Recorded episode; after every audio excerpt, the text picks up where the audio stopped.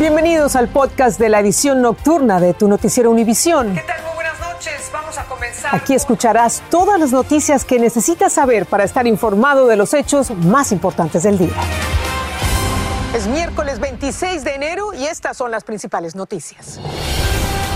Algunas farmacias están negando una cuarta dosis contra el coronavirus a pacientes con sistemas inmunes debilitados. El gobierno les advirtió que los tienen que vacunar. Siete millones de personas padecen esta condición. Entre invitados extranjeros y una pugna política entre sus propios aliados, Xiomara Castro está a un paso de hacer historia.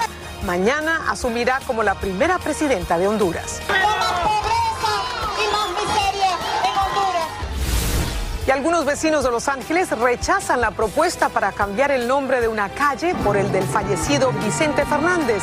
La razón, unos comentarios polémicos que el cantante hizo en vida. Este es su noticiero Univisión Edición Nocturna con Patricia Yaniot y León Krause. Patricia, amigos, muy buenas noches. Comenzamos con la queja de muchos pacientes con sistema inmunitario comprometido. Dicen que algunas farmacias y hospitales les niegan una cuarta dosis de vacuna contra el coronavirus. Y esto, León, es a pesar de que expertos del gobierno piden que estas personas tienen que recibir otra dosis adicional porque muchos de estos pacientes no desarrollan anticuerpos suficientes con dos o incluso con tres dosis. Se calcula que unos 7 millones de pacientes en el país tienen sistemas inmunológicos comprometidos. Calo Arellano tiene la advertencia federal sobre este tema. Las farmacias y supermercados que ayudan en el programa de vacunación contra el coronavirus no podrán rechazar a personas con sistemas inmunes debilitados que acuden en busca de la cuarta dosis de refuerzo. Así lo exigen los Centros para el Control y la Prevención de Enfermedades, luego de haber recibido quejas de personas que fracasaron en su intento de inocularse. En los Estados Unidos ya eh, estamos de acuerdo que ciertas, ciertas personas que tienen ciertos problemas inmunológicos pueden tomarse una cuarta dosis. La confusión podría originarse en los continuos cambios en las políticas tomadas por los CDC. En agosto de 2021 se permitió por primera vez la tercera dosis para personas inmunodeprimidas. En octubre, los CDC actualizaron discretamente su sitio web para permitir una cuarta dosis en este mismo grupo. Y en enero, la agencia redujo de seis a cinco meses el tiempo que debe esperar una persona para recibir un refuerzo. En una declaración escrita, Walgreens dijo, a medida que las directrices de vacunación sigan evolucionando, hacemos todo lo posible para actualizar continuamente a nuestros empleados. La otra cosa que uno tiene, que siempre tomar en cuenta es las cantidades de gente en ciertos países que no tienen ni una vacuna. Y, y claro, necesitamos que el mundo entero tenga eh, nivel de protección bien alto para deshacernos de, de, tener esto. Expertos en Israel recomiendan la cuarta dosis para todos los adultos en general. Incluso ya iniciaron el proceso de vacunación. Este residente de Jerusalén dice que prefiere esperar un poco. En Israel, la cuarta dosis se aplica luego de que hayan pasado cinco meses desde que recibieron la tercera dosis. Carlos, cuéntanos, ¿y las personas interesadas en esta cuarta dosis tienen que llevar algún tipo de documento a las farmacias? Patricia, lo principal es el certificado de vacunación, pero también no olviden que algunas farmacias exigen un documento firmado por un doctor que certifique que su paciente padece de una enfermedad crónica, pero si lo rechazan, debería insistir. Gracias, Galo. Mientras tanto, Nueva York redujo de 10 a 5 días el periodo de cuarentena para alumnos de escuelas públicas contagiados de coronavirus, incluidos los no vacunados. La medida aplica desde la próxima semana. Lo que todavía no queda claro para muchos padres es si el uso de la mascarilla sigue siendo obligatorio. Blanca Rosa Vilches nos explica a qué se debe esta confusión. Hay mucha controversia. Como muchas madres, Yomaira Ortiz también está confundida con el uso obligatorio o no de las mascarillas. Mi niña de 6 años, ella se congestiona y en el año pasado eh, yo la tenía, la señora que me la cuidaba tenía otra niña que tenía flu y me le pegó eso. Por eso optó por seguir usándolas y también porque solo uno de sus cuatro hijos está vacunado. No, está vacunado y de 16 años, pero los demás no. La confusión surge en parte porque una Corte Superior declaró ilegal el uso obligatorio de mascarillas en colegios y planteles estatales. La gobernadora apeló la decisión, pero mientras tanto el tapabocas es obligatorio no opcional. No estamos en contra de las mascarillas, pero sí en contra de los mandatos, dice. Nos preocupa que la política y la ciencia no se han podido poner de acuerdo para, para darnos orientación clara y que, sea, que la, nuestras comunidades la entiendan sobre el uso de mascarillas. El médico agrega que es importante usarlas porque los menores de 5 años aún no son elegibles para las vacunas y hay que protegerlos con mascarillas. Good afternoon, New York. El alcalde dijo que no seguirá la sentencia del tribunal. Condados como Long Island y otros suburbios de Nueva York han optado por no usar la mascarilla muy al margen de lo que diga la gobernadora y el alcalde. En Queens, Nueva York, Blanca Rosa Vilches, Univisión. Y como hemos venido informándoles, los contagios de COVID siguen disminuyendo en el país. Sin embargo, las muertes han aumentado según las autoridades de salud. En los últimos siete días se han registrado poco más de 692 mil casos, un 6% menos que la semana anterior, así como también las hospitalizaciones que suman 19 mil 800. Esto es un 8% menos comparadas con las hospitalizaciones de la semana anterior. En cambio, el promedio diario de muertes fue de 2.200 en los últimos siete días, un 21% más que la semana previa. Los CDCs insisten en que debemos seguir las recomendaciones de distanciamiento, mascarillas y, por supuesto, las vacunas contra el COVID-19. León. Y acatando las recomendaciones sanitarias de los CDC, Los Ángeles se prepara para garantizar que el Super Bowl que va a ocurrir allá no se vuelva un evento deportivo de alta propagación del coronavirus. El Departamento de Salud Pública informó que los aficionados en el estadio SoFi de Los Ángeles, que es hermoso por cierto, recibirán mascarillas KN95, deberán usarlas en todo momento. La NFL también planea distribuir 60 mil pruebas caseras al público en el centro de convenciones. Prevención, prevención, prevención. Hablemos ahora de inmigración. La administración Biden está buscando extender el programa de asistencia legal a los migrantes que buscan asilo en Estados Unidos, pero que tienen que esperar en México para su día en corte. El objetivo es brindarles orientación legal para defender sus casos y evitar así la deportación. Desde Washington, Pablo Gato nos tiene detalles de este programa.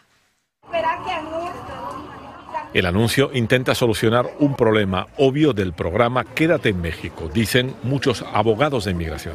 Bueno, este anuncio indica que el gobierno está tomando conciencia sobre la falta de representación legal que afecta a bastantes, sino la gran mayoría de personas que se presentan frente a las cortes o tribunales de inmigración. La administración Biden busca organizaciones que amplíen esa asistencia legal. Se supone que este dicho programa beneficiaría a los extranjeros que se encuentran en la frontera con México o en México bajo el programa MPP y brindaría asistencia y orientación legal con respecto a defensas contra la deportación, incluyendo cómo proceder con una demanda de asilo. El programa no proveería abogados en sí, sino asesoría legal. Presentaciones e información general no son este, consejería o representación directa, simplemente buscar forma de informar a, a las personas que se encuentran en estas situaciones eh, y que entiendan exactamente los procesos, las citas, lo que tienen que este, cumplir para que puedan irse preparando para estas cortes tan pronto le vaya a llegar su cita.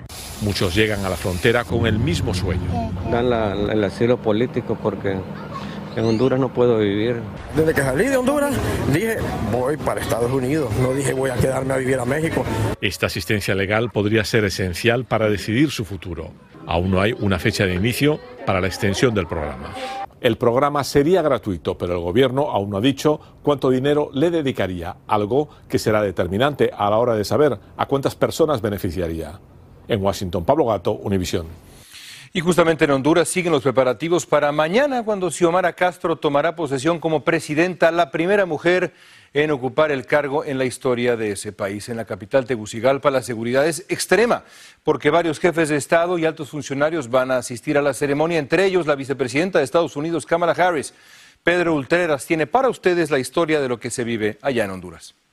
Todo está listo aquí en Honduras para que mañana muy temprano tome cargo del gobierno de este país la señora Xiomara Castro, la primera presidenta en este país, en Honduras, y me encuentro precisamente en el estadio donde se llevará a cabo este magno evento mañana muy temprano. Aquí en este lugar habrá aproximadamente 20 mil personas, 20 mil hondureños que vendrán a presenciar cómo juramenta la que viene siendo la primera mujer presidenta de este país. También están confirmados eh, algunos vicepresidentes de Latinoamérica, como Cristina Fernández de Kirchner, el canciller Marcelo Ebrard de México, y viene también el presidente de Costa Rica, quien a última hora, eh, hoy por la tarde, desistió eh, de venir. Fue el presidente de El Salvador, Nayib Bukele, en un tuit mencionó que siempre no vendría, aunque no dio las razones.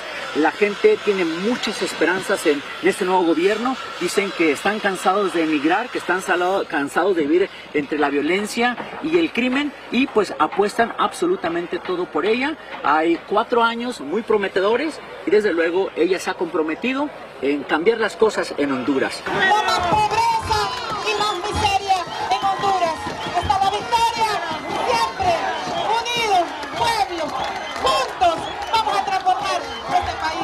Este es mi reporte desde Tegucigalpa, Honduras. Ahora regreso con ustedes al estudio. Gracias, Pedro, por este informe. Vamos a pasar ahora a México, donde la violencia contra la ciudadanía no da tregua.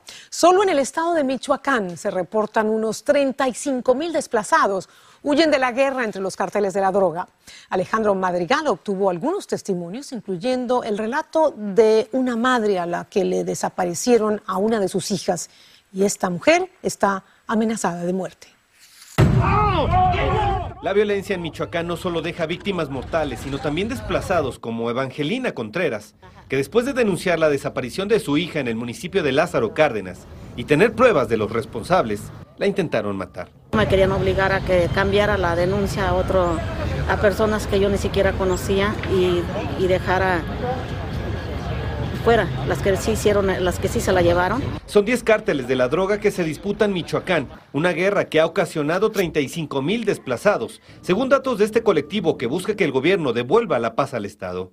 Solo de la región de Tierra Caliente tenemos cerca de 15 mil entre nueve municipios con número de teléfono y nombre de cada desplazado. Entre el colectivo se encuentra Hipólito Mora, ex líder fundador de las autodefensas de 2013, quien insiste que Michoacán se está convirtiendo en un narcoestado. El crimen organizado metió las manos en las elecciones y, a, este, a esta fecha todavía lo sostengo. Y otras de las consecuencias también se ve en el alza del precio de los alimentos de primera necesidad, porque es la misma delincuencia la que impone los precios, como el limón, que quintuplicó su valor en todo el país. La delincuencia tiene el monopolio de, de, los víveres, de la canasta básica.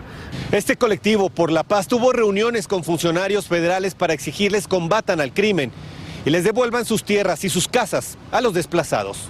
En la Ciudad de México, Alejandro Madrigal, Univisión. Familiares y colegas acompañaron en procesión el traslado del cuerpo del policía Wilber Mora de la Oficina Forense de Nueva York a una funeraria en Manhattan. Decenas de agentes se alinearon al paso del cortejo fúnebre mientras barcos, helicópteros se unían también al homenaje. Mora murió cuatro días después de que un pistolero lo hiriera de gravedad y matara a su compañero Jason Rivera cuando investigaban una disputa doméstica en Harlem. Y el líder de los Oath Keepers, acusado de sedición y conspiración por los disturbios del 6 de enero en el Capitolio, permanecerá en la cárcel hasta su juicio a fines de este año. Así lo decidió una jueza de Texas que afirmó que Stuart Rhodes ha continuado abogando por la violencia contra el gobierno federal. Al acusado solo se le va a permitir testificar ante el Congreso tras una citación del comité que investiga el asalto. Un sacerdote en Miami confesó que rompió su voto de castidad, admitió que tiene un hijo y pidió perdón. Reportes indican que el niño es fruto de una relación que terminó hace un año, pero que el padre Chanel Janti se enteró hace poco de su paternidad. Danay Rivero tiene la historia, incluida la reacción de los feligreses. Los feligreses de la Iglesia Católica San James en Miami, Florida, amanecieron hoy con la noticia de que uno de los sacerdotes de la parroquia, Chanel Janti, tiene un hijo. Desconsolante pero como todos somos humanos, no sé si le podemos decir que eso fue un error, pero esperemos que acepte su error. El sacerdote se enteró el mes pasado de la existencia del niño, fruto de una relación con una mujer que terminó hace más de un año, según la arquidiócesis de Miami, que también informa que Monseñor Yanti deberá darle cuenta a sus feligreses y tratar de recuperar su confianza mientras sigue sirviendo y al mismo tiempo asumir sus responsabilidades con el niño. I confess to Almighty God Los sacerdotes de la Iglesia Católica hacen voto de celibato y no pueden tener relaciones sentimentales ni casarse. Ellos creen que tienen este, este don de Dios del celibato y, y no sienten atracción por el sexo cuando ellos comienzan a estudiar pero a lo largo de su carrera muchos de ellos han sido tentados y han caído. Yo considero que, que la Iglesia Católica debería renovarse. La institución católica dice que el cura pidió perdón a Dios y a sus feligreses. La iglesia asegura que la existencia del hijo del cura no se conoció mediante la madre del menor, sino que otra fuente lo reveló. Desde Miami, Florida, Danay Rivero, Univisión. Vamos a California, donde la propuesta para rebautizar una calle de Los Ángeles con el nombre del fallecido Vicente Fernández está enfrentando resistencia. Algunos vecinos del área alegan que en vida el legendario artista hizo comentarios homofóbicos y actuó inapropiadamente. Dulce Castellanos nos explica la polémica en torno al planeado homenaje al popular Chente. Cerca de la icónica Plaza del Mariachi en el este de Los Ángeles, una parte de la calle Bailey podría cambiar de nombre para llevarla del rey de la música ranchera, Vicente Fernández. Mariachis que por décadas han cantado en esta plaza celebran la propuesta. Estaría bonito que tenga el nombre de Vicente Fernández ahí porque era un artista cantante. La moción fue presentada ante el Consejo de la Ciudad de Los Ángeles por el concejal Kevin de León para honrar al fallecido charro de Huentitán en el corazón de Boyle Heights, donde viven miles de sus admiradores.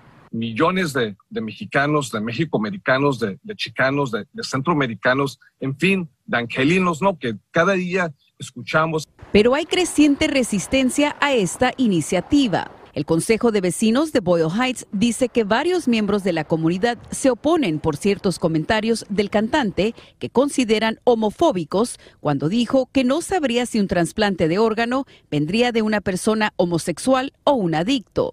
Además, por presuntas acusaciones de que Fernández habría tocado indebidamente a una fanática. Eso puede lastimar a la comunidad LGBTQ y a otros, dijo el vicepresidente del Consejo de Vecinos. En una reunión virtual, el Consejo de Vecinos presentó una carta en rechazo a la medida. Durante las próximas cuatro a seis semanas, el Comité de Obras Públicas de la Ciudad de Los Ángeles analizará y votará sobre la moción y la medida regresará al Consejo, donde debe recibir una aprobación final. En Los Ángeles, Dulce Castellanos, Univisión. Después de la pausa, los venezolanos recolectan firmas para activar un eventual referendo revocatorio contra Nicolás Maduro. Y Estados Unidos responde a Rusia sus exigencias sobre Ucrania. Estás escuchando el podcast de tu noticiero Univisión. Gracias por escuchar. En Venezuela hay un esfuerzo por recolectar 4.2 millones de firmas para activar un referendo revocatorio contra el gobernante Nicolás Maduro. Pero quienes impulsan el proceso dijeron que las limitaciones que han impuesto las autoridades electorales hacen difícil alcanzar ese objetivo. Y es que las firmas tienen que conseguirse en un periodo de 12 horas.